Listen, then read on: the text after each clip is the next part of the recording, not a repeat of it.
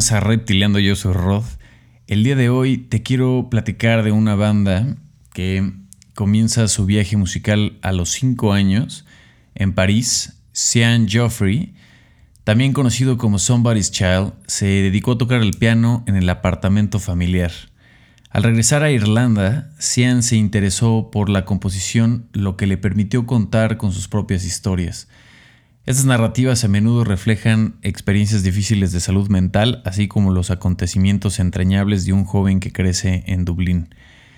Twenty Something es el ambicioso EP debut de recién llamado irlandés Somebody's Child. Su lanzamiento sigue al éxito de sus dos sencillos Hold Me Like You Wanna y Wookle Star War, que han aparecido en Spotify New Music Friday y en muchísimas listas de reproducción. 20 Something es en partes iguales refinado, expansivo, siendo la declaración artística más poderosa y representativa de su trabajo hasta ahora.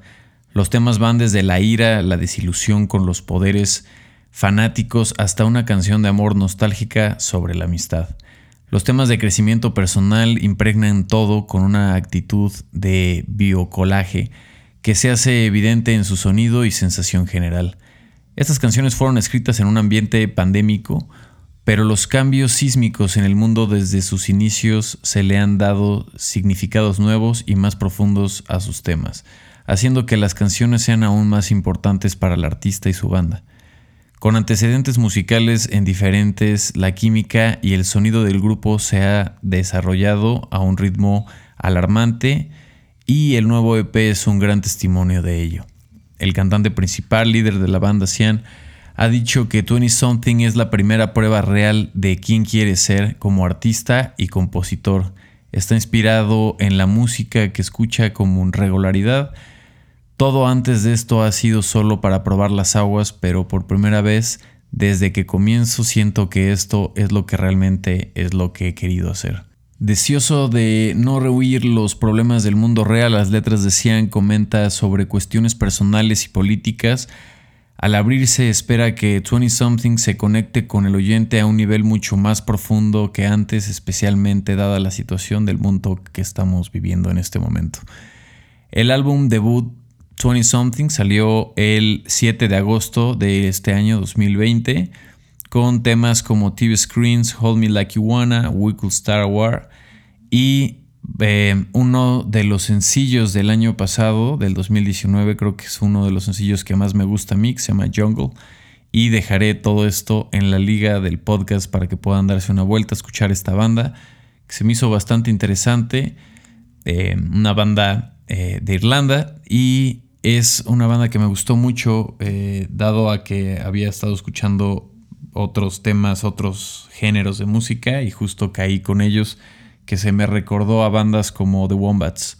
Entonces, pues bueno, les recomiendo esta bandita, yo creo que les va a gustar y por lo menos se pueden dar una vuelta por el EP debut que es 20 Something, que salió este año. Ya salió un último sencillo que viene siendo... Uh, ¿Cuál es? Top of Traverse Romance. Es, ese es el último que salió este año. Y pues bueno, lo dejaré en el blog del podcast para que se den una vuelta y lo puedan escuchar. Se me hizo bastante interesante. Y es un compositor que las letras también tienen ahí una sensación bastante personal. Y bueno, vamos al episodio del día de hoy.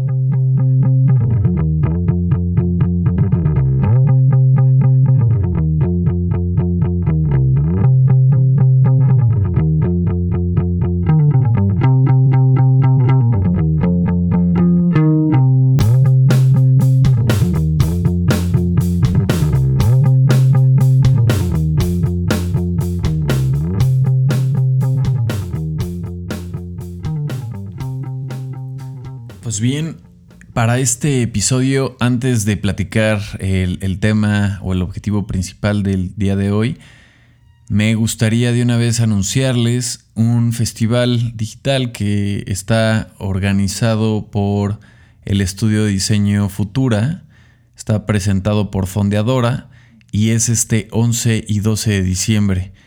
Pueden accesar a la liga a través de www.blog.mx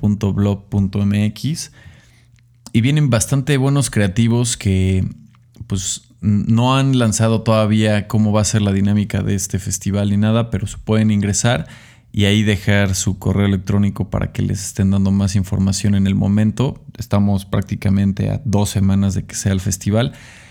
Y pues platicando nada más a grandes rasgos viene, bueno, va a estar ahí Marta Cerdá, que es una multifacética diseñadora gráfica que actualmente reside en Barcelona.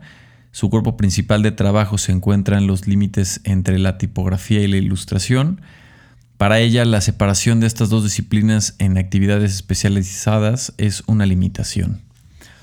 Marta se graduó de diseño gráfico en la Escuela de Lizaba, en Barcelona, a finales de 2018 después de trabajar en agencias y en estudios entre Barcelona, Düsseldorf y Múnich. Ganó el ADC eh, Young Guns, eh, que decidió ponerse por su cuenta desde entonces. Ha trabajado en proyectos globales que abarcan dirección de arte, diseño, ilustración, tipografía customizada. Su trabajo ha sido premiado por importantes competiciones de diseño, incluido ahí eh, The Art Directors Club y The Type Directors Club. También da conferencias sobre diseño en congresos y universidades en todo el mundo. Ella estuvo en la Ciudad de México en uno de los OFF y ofreció un taller, ofreció también ahí una este, plática. Es una increíble diseñadora con con, una visión del diseño bastante evolutivo, futurístico y, con, un, ojo visual este, bastante claro.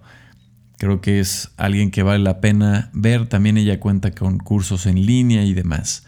Dejaré igual todo esto, estaré poniéndolo en el blog del podcast para que se puedan dar una vuelta y ver este, incluso su página web, su trabajo, etcétera. También va a estar en este festival Hey Studio. Verónica Fuerte es diseñadora e ilustradora de Barcelona. Después de obtener una licenciatura en diseño gráfico igualmente por Elisaba y un máster de diseño tipográfico por EINA, trabajó por varios estudios de diseño en Barcelona. En el 2007 fundó su propio estudio, Hey, que ha crecido constantemente desde entonces. Ella recibió el premio de ADC Young Guns 7 y su trabajo ha aparecido en medios de prestigio como Is Nice That, Design Boom, Communications Arts y IGA. Berenco también enseña en varias universidades de Barcelona y participa con frecuencia en congresos internacionales. Eh, Six and Five es un estudio de creadores del mundo eh, de renders orgánicos y poesías virtuales, especializados en la dirección de arte y el 3D como principal herramienta de sus creaciones. Fundado en el 2014 con gran reconocimiento en el mundo del diseño y la publicidad, han trabajado para grandes marcas y firmas como Nike, Microsoft, Blueberry, Apple, Samsung, eh, Massimo Dutti y demás. Además del trabajo en proyectos publicitarios, editoriales y video, también encuentran tiempo para llevar a cabo su trabajo experimental con objetivo de eh, nuevo medio artístico y conocer nuevas herramientas, lenguajes y recursos para sus pies. También tienen su sede en Barcelona. Este también va a estar Voltron, que es un artista visual 3D con sede en Barcelona, dedicado al eh, CGI, eh, VR y 3D. Después de haber trabajado como ilustrador y director de, de arte en Europa, Asia y con más de 20 años de experiencia en la industria regresó a Barcelona para lanzar su propio estudio PZZZA o PIS, ¿no? O no sé cómo lo diga él. El trabajo de Voltron se basa en la experimentación y la investigación, el desarrollo de nuevas técnicas y su enfoque orgánico. Él, algunos de sus clientes han sido Adobe, Facebook, eh, Wire, Carolina Herrera, Lacoste, Nike, Reebok, Volkswagen, Adidas y demás, entre otros, por mencionar algunos. Bueno, hay muchísimos más, que también estará Mariano Pascual, que es centrado en el diseño gráfico y la ilustración, que también es increíble todo lo que ha hecho. Este, él ha tenido incluso colaboraciones con Pentagram, New York, este, Is Nice That, de agencias eh, of Festival y demás. Es muy, este, un increíble ilustrador. También estarán René y Norman de la Ciudad de México, que son una, han sido elegidos como parte de las 30 promesas de negocios de Forbes del 2018. Son los cofundadores de Fondeadora y socios de Kickstarter. También estará Scarlett Lindemann, que es eh, chef escritora del restaurante Cicatriz en la Ciudad de México. También contaremos con Igloo, que son directoras eh, de arte, eh, igual de la Ciudad de México. También está Ashley Solano, está Nosotros Cinco, está Vero Escalante, está M. Carranza, está Vanessa Krongold de Buenos Aires, estos últimos cuatro. Y pues bueno, para que no se les vaya de una vez ir apartando, esto estará es presentado por Fundadora, curado está por el estudio de Futura y es el 11 y 12 de diciembre. Pueden ingresar a la página www.blop.mx, dejar de una vez ahí su correo para que no se les olvide y pues bueno, ya están avisados, se ve que está bueno, se me hace algo muy interesante que estudios de diseño estén participando en hacer este tipo de cosas y más ahorita con el tema de pandemia y demás, pues este está, está entretenido y pues, ¿qué más? Vámonos al siguiente tema. Encontré un diálogo que me gustó mucho, que es un diálogo sobre el mundo de las ideas y este diálogo viene hablado por Joan Costa de Barcelona y Luciano Casisi de Buenos Aires. Y dice algo así. Las ideas no existen hasta que tienen forma. Claro, ¿cuándo las dibujas?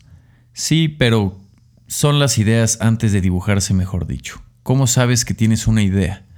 No sé, me viene, igual me llega. Intenta recordar cómo se aparece una idea a la conciencia. Pues así de repente, y ahora que lo dices me llega más por sorpresa que por pensarla.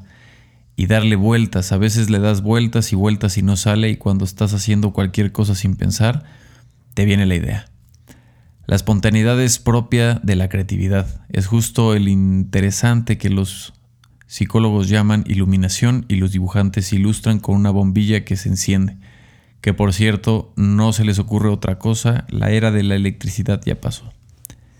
Tanto la iluminación como la bombilla son metáforas de la chispa de la creatividad y funcionan porque son imágenes, pero no explican cómo se forman las ideas en la mente ni por qué. Son como intuiciones, ¿no? No sabes si bien cómo te viene porque no las has pensado.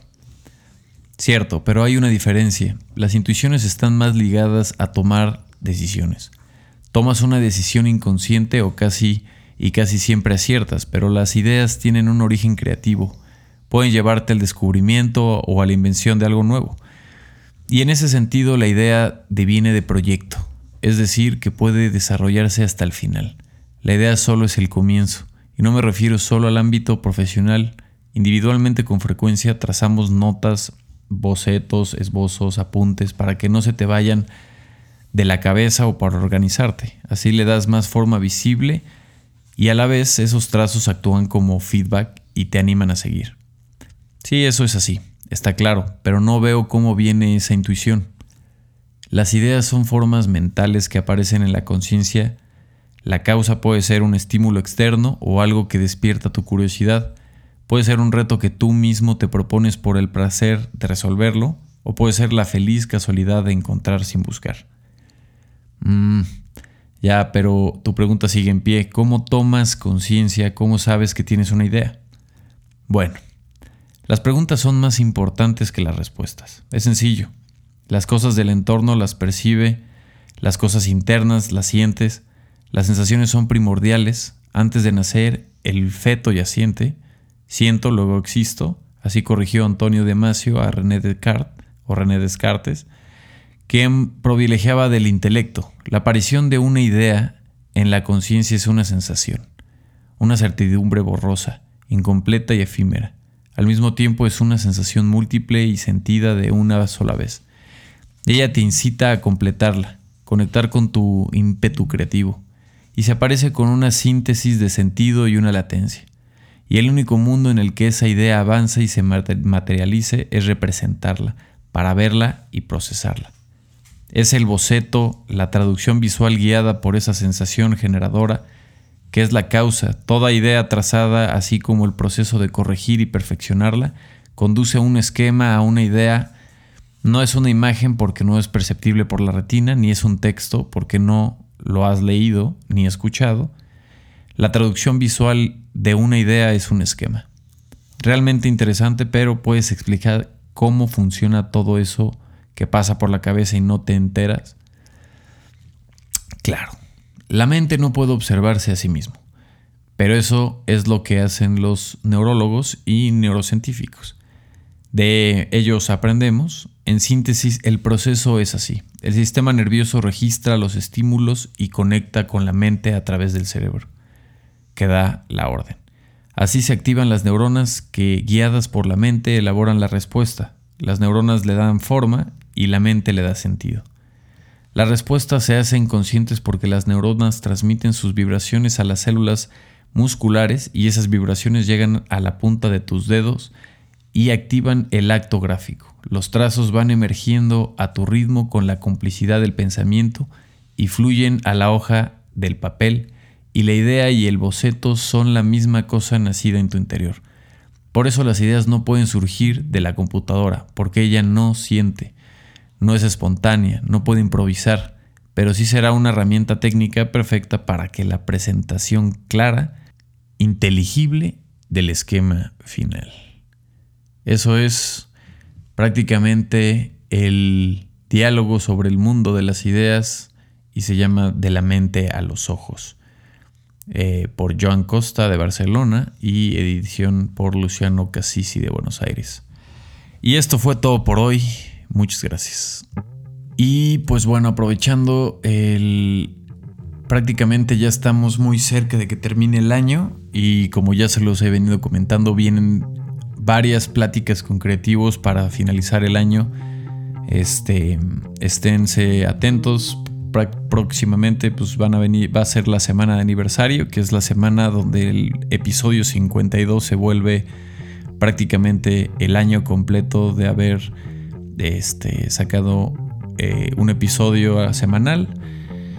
Y pues bueno, platicaremos con, platicaré con varios creativos de diferentes áreas todos hombres y mujeres, para que estén atentos y que igual pues todas estas pláticas por lo menos a mí me han dejado eh, algo rico del día y eh, alguna enseñanza o alguna este, frase o palabra que hayan dicho se me ha quedado bastante grabada y espero que les guste a ustedes también.